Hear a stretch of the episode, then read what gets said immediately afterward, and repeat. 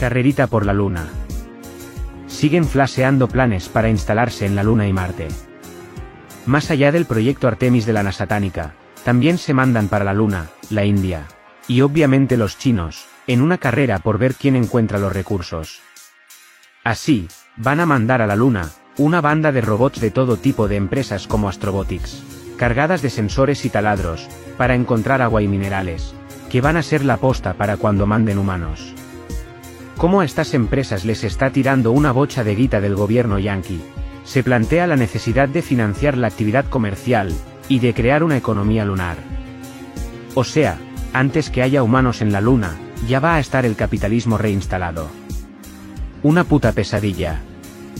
Luego de establecidos en la Luna, la idea es seguir viaje hasta Marte, y con este fin, se está desarrollando una tipo fotosíntesis artificial, corte planta pero menos verde, para producir oxígeno y otros nutrientes. También se planea crear cemento con la urea del meo de los astronautas. Los chinos planean imprimir en 3 de su base lunar, así como otros flashes que salgan sobre la marcha. Igual, la onda es aprender a vivir en el espacio, y sobre todo, actualizar las legislaciones porque la Luna y Marte, son tierra de nadie y de todos, y las relaciones de las empresas privadas que quieren pegar el zarpazo primero, pueden volver muy turbina la estadía de cualquiera fuera de la Tierra.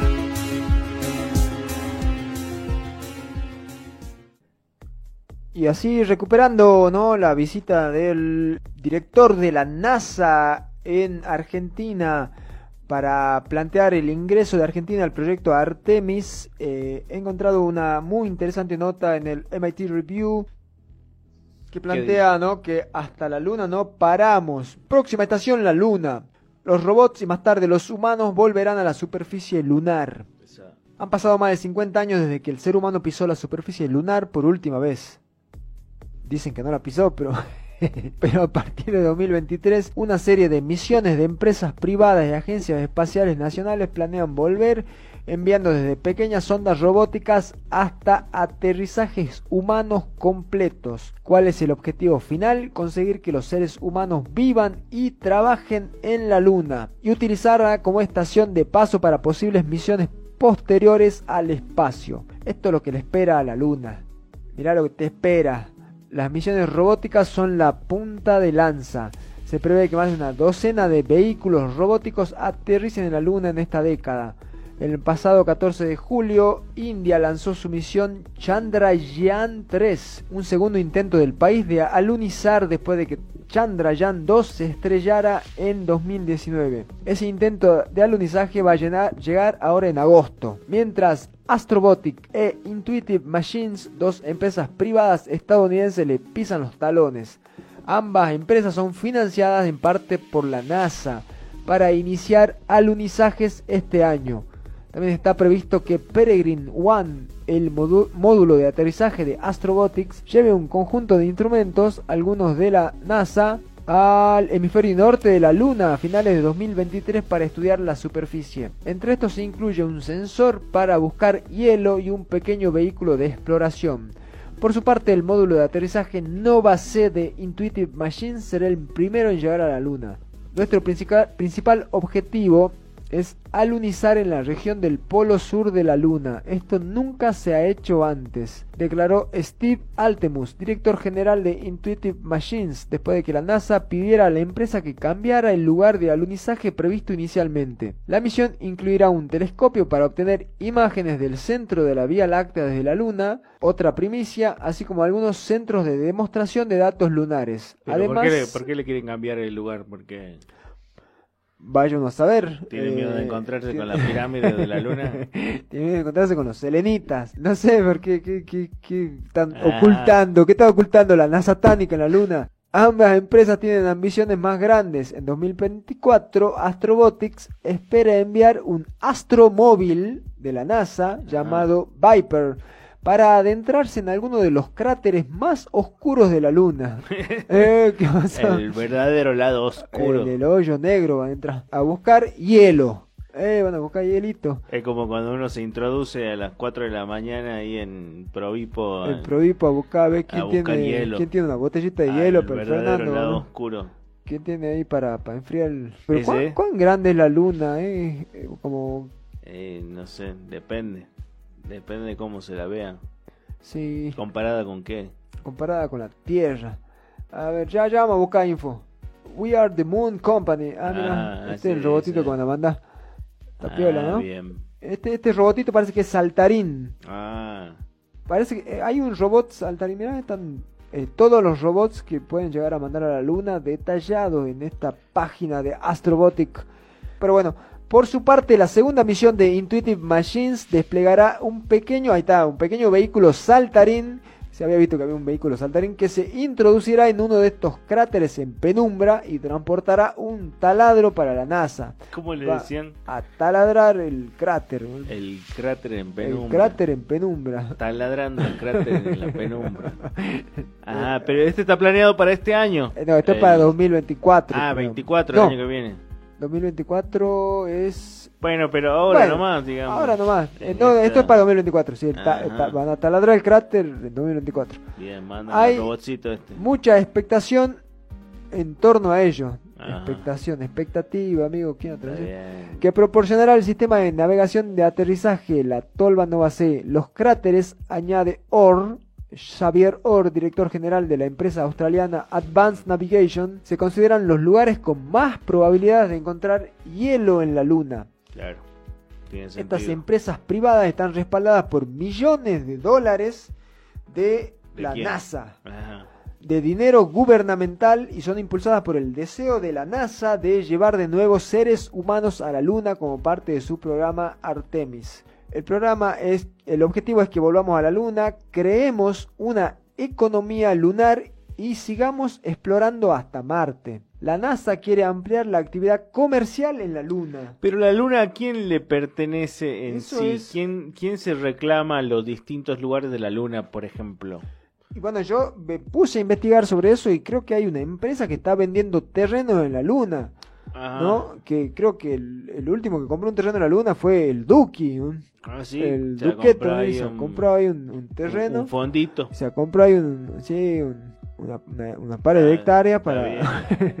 no sé qué planes tiene el Duki en la luna, pero Me imagino que uno se lo puede alquilar luego a las empresas que vayan a Eh, instalar, claro. dependiendo de donde uno, donde uno compre el terreno, ¿no? Porque debe ser, no debe ser lo mismo el mar de la tranquilidad que creo que el lado oscuro de del provipo de la luna. el, pro- el prohipo lunar, boludo.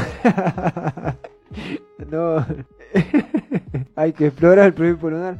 Claro, no Bueno, es lo eh, mismo el, El, el, el, el Duki creo que como un el cheto se se- grande que- eh, claro, el Duki se ve, claro, que es el como San Lorenzo chico de la el- luna. El, el tres cerrito lunar se ha ido a comprar ahí terreno.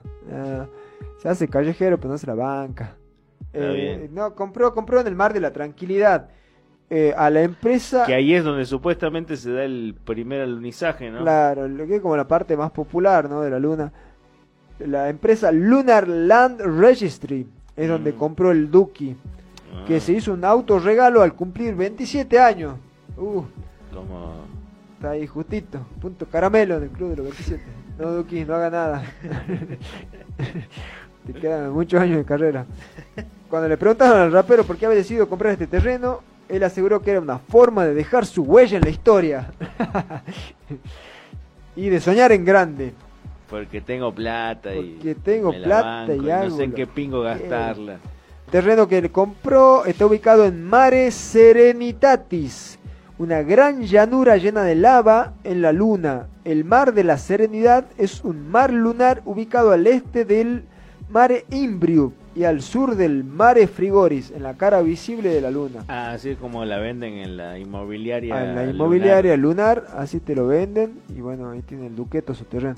Igual está bien, ¿no? Porque uno sabe que siempre comprar un, terrenito es una buena inversión y eh, no, nunca es una No sé si inversión. vale algo en realidad porque es como Ahora. que no hay legislación en es, realidad. es lo mismo que se dice siempre. Y esto es lo que estaban acá, lo de la NASA, viendo, ¿viste? Porque ellos están poniendo la tarasca, y, pero dicen acá, yo quiero que vuelva la plata en algún momento, y por eso están planteando todo este tema de la actividad comercial, ¿no?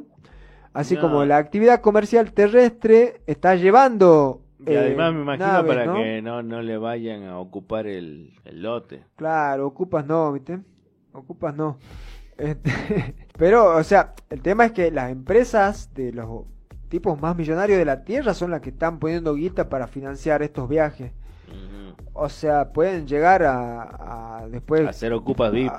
claro, o a decir que es suya, ¿no? Claro. Que ellos han puesto, ellos han puesto cuántos millones para desarrollar estos cohetes. Ah. Entonces nosotros estamos llevando a la humanidad a la luna, así que la humanidad nos debe a nosotros, nos debe la luna, ¿no? La luna es nuestra. Este terreno. La luna es mía, claro. Hay Besos y Musk son los que pican en punta para quedarse con la luna.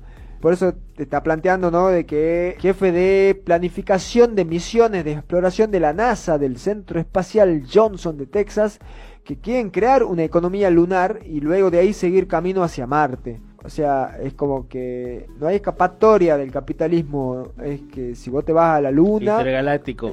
capitalismo intergaláctico ya está diseñado por la NASA. Ojo que el comandante ya lo había advertido. Ya había advertido, ¿no? Que el capitalismo acabó con la Tierra. Había acabado con Marte, ¿no? Con la vida de Marte. Así es. Siempre, siempre visionario el, el comandante con piranoia. La finalidad, según Meranzi, es formar un asentamiento permanente en la Luna. No están todos tan convencidos, sobre todo cuando se trata del modelo de negocio de las empresas con misiones lunares al margen de la financiación de la NASA. ¿Cuál es el PBI de las actividades lunares? Se pregunta Sinead O'Sullivan, antigua investigadora principal del Instituto de Estrategia y Competitividad competitividad de la Harvard Business School de Massachusetts. Puede que evolucione alguna economía comercial, pero es difícil saberlo. Los humanos también van a regresar en noviembre de 2024 si todo va según lo previsto. Tanto estudio para decir eso, yo también podría haberlo dicho. Muchos Harvard, muchos Harvard. Muchos Harvard. Bueno, Cine no puede tirar una. Rodríguez Larreta estoy en Harvard, ese tiene el título de Harvard. ¿Qué importa? Ay, bueno, entonces, pero ¿qué le, pasa después? Bueno, eh, dice que van a llegar los humanos en, la misión Artemis 2. Van a llegar cuatro astronautas, tres estadounidenses y un canadiense. Y van a orbitar alrededor de la Luna en una misión de 10 días. El equipo viajará en Orión, la nave espacial de la NASA, que se lanzará por el innovador y potente cohete Space Launch System de la agencia, este de la NASA.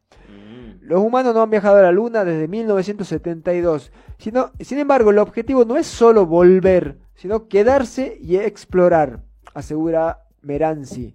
Artemis 2 está asegurando que los vehículos estén preparados para misiones de mayor duración en el futuro. En esa misma fecha, noviembre de 2024, está previsto que un cohete Falcon Heavy de SpaceX transportará los primeros módulos de Lunar Gateway, la nueva estación espacial de la NASA cerca de la Luna. O sea, está por hacer una estación espacial ahí con satélite de la Luna. Se creó con el fin de apoyar las misiones Artemis en la Luna, aunque la relación exacta sigue siendo algo turbia. ¿Por qué? Se prevé, nunca dicen por qué, por qué es turbio, pero yo quedé pensando, ¿por qué es turbio? ¿Qué pasa acá? de por medio acá, acá hay algo raro. Se prevé que los primeros humanos vuelvan a la Luna en 2025 a bordo de un vehículo SpaceX Starship como parte de Artemis 3. Ah, y está lo turbio, pues. ¿Eso es lo turbina? Que va a estar ahí metido, el, va a estar metido el elón ahí. Está el humón. El, el humón Musk. Aún queda mucho trabajo por hacer, en, en especial demostrar que la Starship puede despegar de la Tierra tras un vuelo de prueba fallido en abril de 2023 y repostar en el espacio. Eso lo turbina, Pequeño inconveniente. Por ello, no puede salir de la Tierra. Algunos dudan que el plazo se cumpla para 2025. Un aterrizaje en 2029 sería muy optimista, afirma Jonathan McDowell, astrónomo del Harvard ah. Smithsonian Center for Astrophysics de Massachusetts. Entonces estamos lejos todavía. Estamos lejos, sí. ¿Por si dice 2029 es difícil, o sea... Por su parte, la NASA ha contratado tanto a SpaceX como a Blue Origin la empresa competidora de Jeff Bezos para sus planeados alunizajes en el polo sur de la Luna.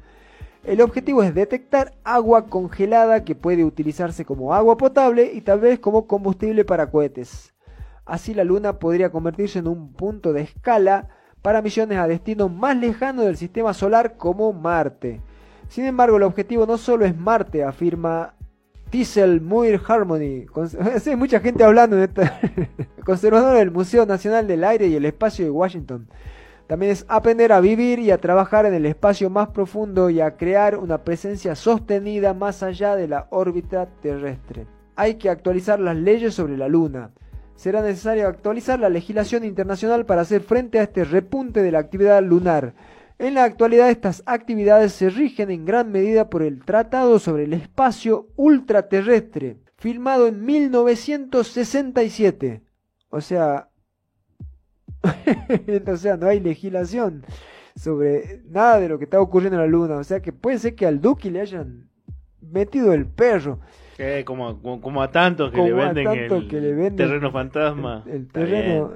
Puede eh, pasar, puede pasar.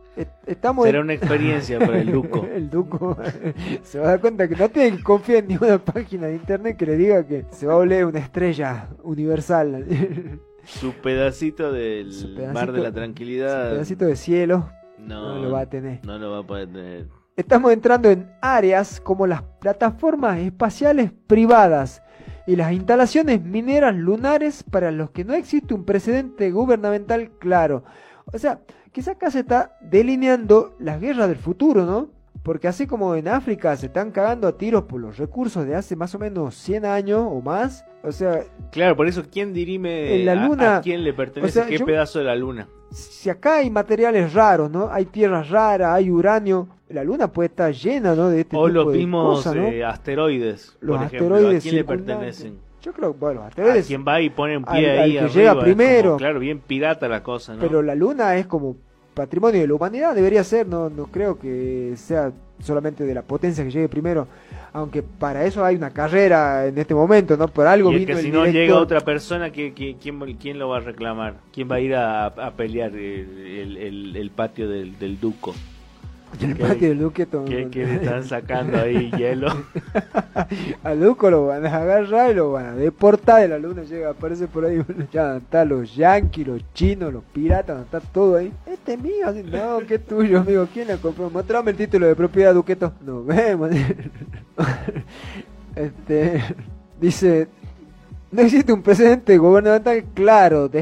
desarrolla Scott Pace experto en política espacial de la Universidad George Washington y ex secretario ejecutivo del Consejo Nacional del Espacio de Estados Unidos. O sea, tanta agencia hay para, para esta disputa.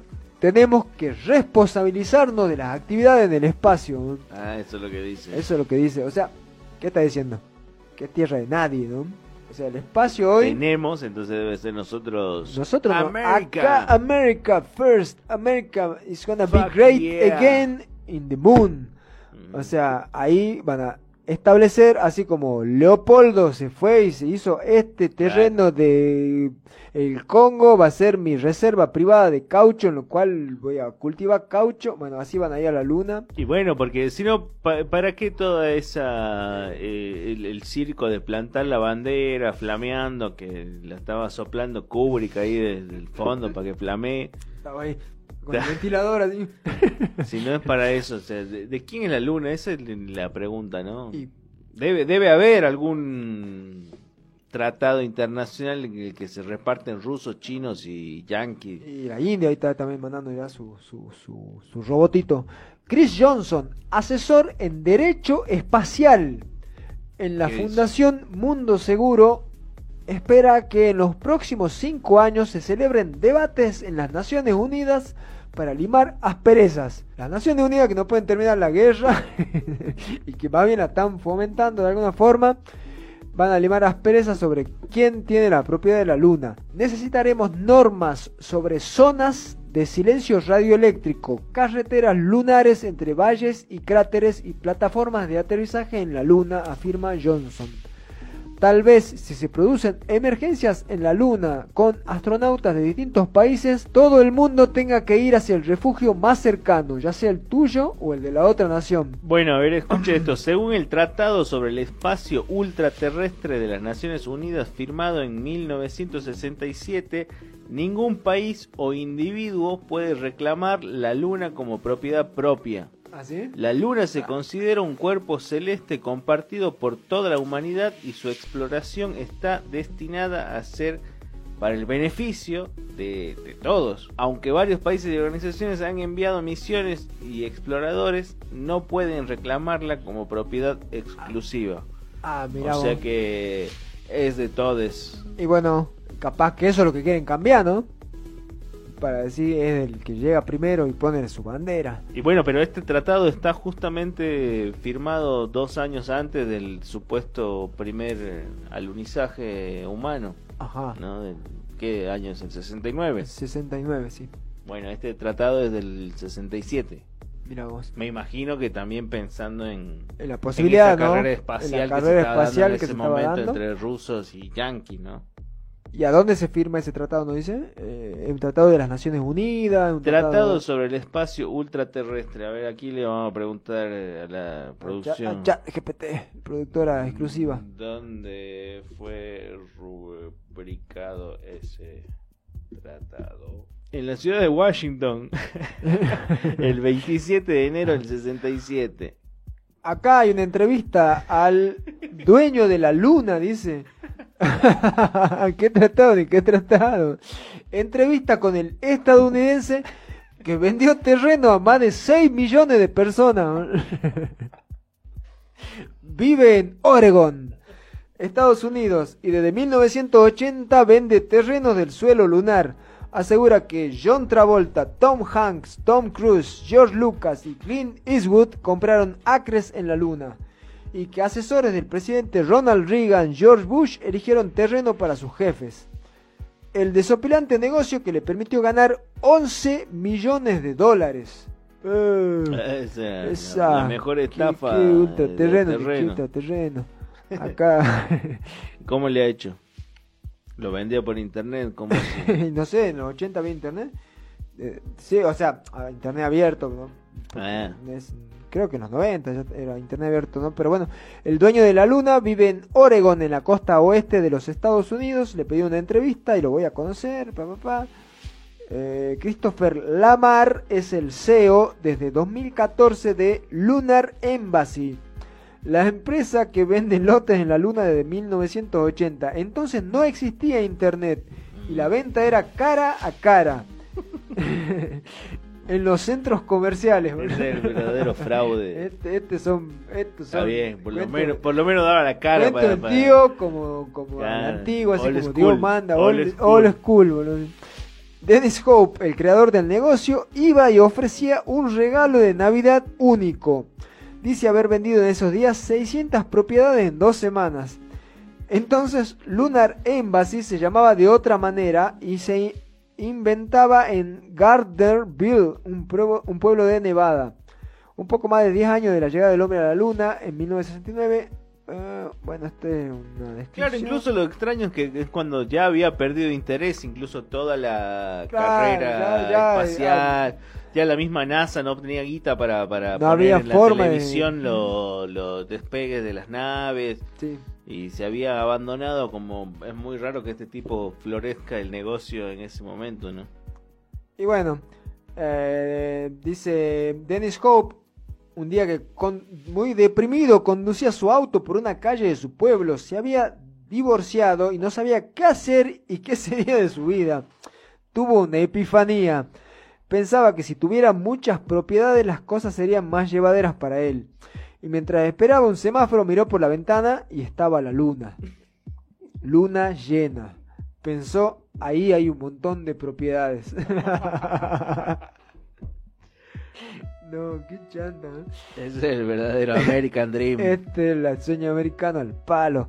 El 26 de enero de 1967 la Asamblea General de las Naciones Unidas firmó el Tratado sobre los principios que deben regir las actividades de los estados en la exploración y utiliz- utilización del espacio ultraterrestre, lo que me nombraba recién. Claro. El artículo 2 dice que el espacio ultraterrestre no podrá ser objeto de apropiación nacional por reivindicación de soberanía, uso o ocupación. Ni de ninguna manera, o sea, por los estados.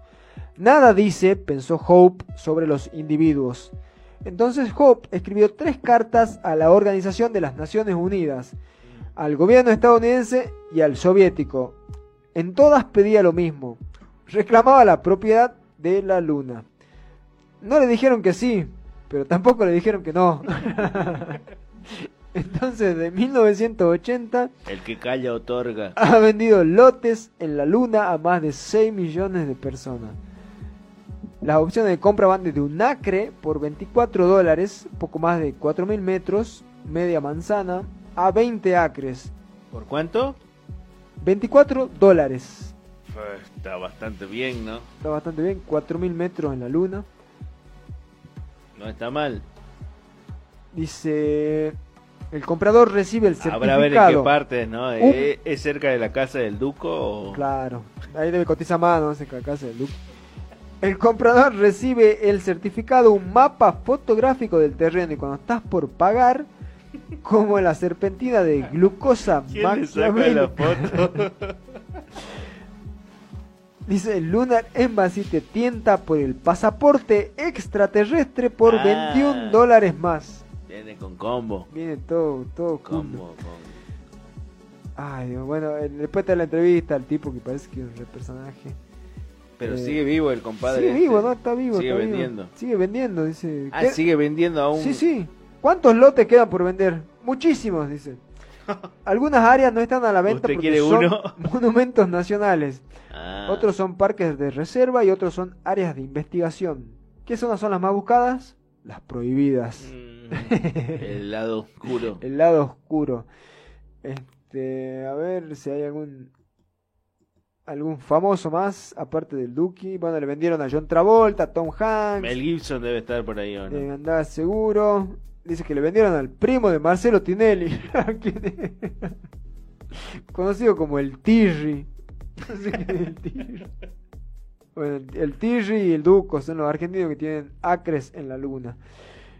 Bueno, dice, hay otra empresa que se llama Moon State, que también, también También terreno. vende. Sí, sí, Mm. y se cagan a Más tiro caro o más barato.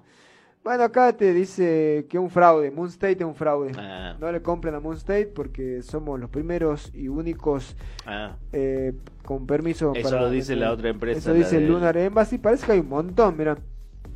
Lunar Land, Lunar Registry, Moon Property, Buy Mars, Amazing Gift Company son algunos de los que él llama imitadores y los considera fraude. Ah, están choreando una banda. Y hay que buscar la, la empresa argenta, ¿no? Ahora que estamos en Artemis. Y a ver qué va a pasar cuando Desde llegue la... 4.500 pesos dice que aquí venden terrenos en la luna. Mirá vos. A ver de, de cuándo es esta nota. En Ah, no, 2004 2021. debe La embajada lunar creó su propia constitución. Dice, el gobierno galáctico se creó en respuesta a las consultas de los dueños de la luna que preguntaban cómo iban a proteger sus lotes cuando lleguen los humanos a la luna. Bueno, claro. ¿Cómo van a alambrar el... ¿Qué va a hacer? ¿Cómo van a hablar? También pensaron en su propia moneda, Delta, y dice que también está vendiendo terreno en Mercurio, Marte y Venus. Ah, ya que está. Ah, ya que estamos, sí. no, y ganó millones con esto. Bueno, eh, así es con Dennis Hope y Lamar que han este, usufructuado los terrenos en la luna. Y acá, bueno, para terminar la nota de eh, el MIT Review. Eh, Bueno, planteaban ¿no? la, la posibilidad de que haya una catástrofe lunar y que todos los astronautas tengan que ir hacia un refugio el más cercano posible, ¿no? O sea, que tienen que dejarlo entrar, la onda, pero me imagino que le van a cerrar la puerta a varios, ¿no? En su refugio. Dice, la NASA ya ha dado los primeros pasos hacia este objetivo y ha conseguido que los países firmen los acuerdos Artemis, un conjunto de directrices sobre actividades lunares, pero estos no son jurídicamente vinculantes, solo tenemos una serie de principios, concluye Johnson. Las misiones lunares podrían llegar con mayor rapidez mientras se mantienen estos debates, lo que podría llevarnos a un nuevo amanecer de los viajes espaciales. Con la Estación Espacial Internacional aprendimos a vivir y a trabajar en una órbita terrestre baja. Ahora tenemos la oportunidad de aprender a hacerlo en otro cuerpo celeste y luego viajar a Marte y quizás a otros lugares. O sea, es como... Es la mejor vendida de humo. Mejor de- vendida de humo de la historia. Pero bueno, van a llegar a la luna, creo, ¿no? No- Sí. O sea, van a tardar, pero yo creo que van a llegar. A la luna no está tan difícil. A Marte capan con un Marte poquito capaz más. que sí. Ya otros lugares Es, bueno, ahí dejen de joder. ya está, sí. Bueno, yo vi que ahí estaba el, uno de los CEOs, ¿no? De la empresa esta que tenía el, el submarino este que iba al Titanic, Mm. que ahora está vendiendo viajes a Venus, dice. Ah. Pero está planteándolo para 2050 más o menos. Pero Y en Venus, ¿qué hay? Venus no, no, es, eh, no es gaseoso, Venus. creo que Venus tiene una temperatura re alta, pero no sé por qué se había planteado hace poco que había la posibilidad de que abajo de la atmósfera esta gaseosa de Venus haya como un lugar habitable. No sé si habrá alguna posibilidad de vivir en Venus, pero bueno, en Marte hay... hay que había algunas lunas, ¿no? También Puede ser, sí, habían lunas que habían dicho que podían ser habitables o que tenían agua por lo menos. Por lo pronto, científicos ya están desarrollando una fotosíntesis artificial que podría ser clave para colonizar Marte, dicen. Mm. Bueno, la fotosíntesis es una parte integral de la vida en la Tierra que hasta ahora no sé si ha sido replicada nunca, ¿no? A- a- artificialmente. Pero eh, que están planteando la posibilidad de que para llegar a Marte tienen que desarrollar algún tipo de posibilidad de desarrollar el oxígeno. Eh, ¿Te acordás en El Vengador del Futuro, ¿no? Que tienen como todo un sistema que está ahí oculto en las entrañas de Marte y que la resistencia está tratando de lograr que en Marte haya atmósfera, ¿no? Ah, o sea, hay toda una trama, además de la marciana de tres tetas, ¿viste? que es como lo, que se deja con a todo el mundo. Hay toda una trama de liberación de, de una colonia humana en un terreno marciano en el cual yo no sé si son mutantes humanos o son descendientes de marcianos, todos los que están en, esa colonia, ¿no? Pero hay una empresa que tiene el aire privatizado y que le puede cortar el aire a diferentes zonas. Pero bueno, esta idea de la fotosíntesis artificial eh, plantea que eh, se pueda crear aire y recursos a partir de agua y a partir de el sol, ¿no? El tema es que Marte está más lejos del Sol que la Tierra y eso crearía uno de los grandes problemas para es- este proyecto. Pero eh, igual está planteado como una gran posibilidad. ¿Cómo? Yo no lo entiendo, lo leí un par de veces, ¿no? Pero es como una especie de e- electrólisis basada ¿Y cómo en- hace Matt Damon cuando se queda solo en la película? Ah, esa no me la acuerdo, che. Ahí también estaba con las plantitas. Había como una explicación. Había una explicación con plantas. Habrá que verla de vuelta. Yo no me la acuerdo esa peli, o sea, la vi, pero no, no, no recuerdo bien, porque llegan a unos planetas que creo que después no pueden volver a escapar, no pueden volver a salir, algo así. No, no estaba en Marte. Sí, estaba en Marte. ¿Llegan a Marte? Sí, estaba Creo que estamos hablando el de marciano. Ah, estamos hablando de dos películas distintas. Con Matt Damon. Con Matt Damon. Bueno, una es que él está, él es parte de esta colonia marciana que Ah, esa no la vi. él queda como el, único vivo y estaba cuidando unas plantitas y él da eh, una explicación. Yo pensé que decías Interestelar, Ah, que él es como el malo ahí, ¿no? O al menos es como el antagonista en algún momento. Pero bueno, no importa. Eh, En The Martian él es como... eh, Está cuidando ahí un... claro, una, una- unas cuantas plantas, unas suculentas seguramente. Bueno, eh, está creado, dice, el marco teórico para producir esta fotosíntesis artificial, eh, que va a ser basado en materiales semiconductores que van a recubrirse con catalizadores metálicos que van a respaldar la reacción química deseada, ¿no? De crear oxígeno a partir de la luz solar, como las plantas. Si bien todavía no ha sido posible de lograr, pero eh, dicen que eh, está la teoría que va, va- va- se va a llevar adelante, se va a concretar esta fotosíntesis, arti- fotosíntesis artificial y va a ser clave para la colonización de Marte. Vamos, vamos a ver cómo, cómo se desarrolla todo esto. Supongo que vamos a vivir, ¿no? Para, para ver a los humanos en Marte. No sé si ah, vamos a lograr convencer a gente que todavía cree que no eh, visitamos la Luna. Eh, sobre todo en esta época en la cual ya la creación de imágenes falsas, deepfakes, eh, CGI, eh, todo este desarrollo se podría plantear ahora, ¿no? Que una expedición a Marte podría ser tranquilamente simulada, ¿no? Por ordenadores, o sea, nos podrían estar mostrando en pantalla viajes inexistentes hacia planetas que no están ahí, eh, como cree, por ejemplo, el, el terraplanismo, ¿no? Que cree que los planetas no son tal cosa, ¿no?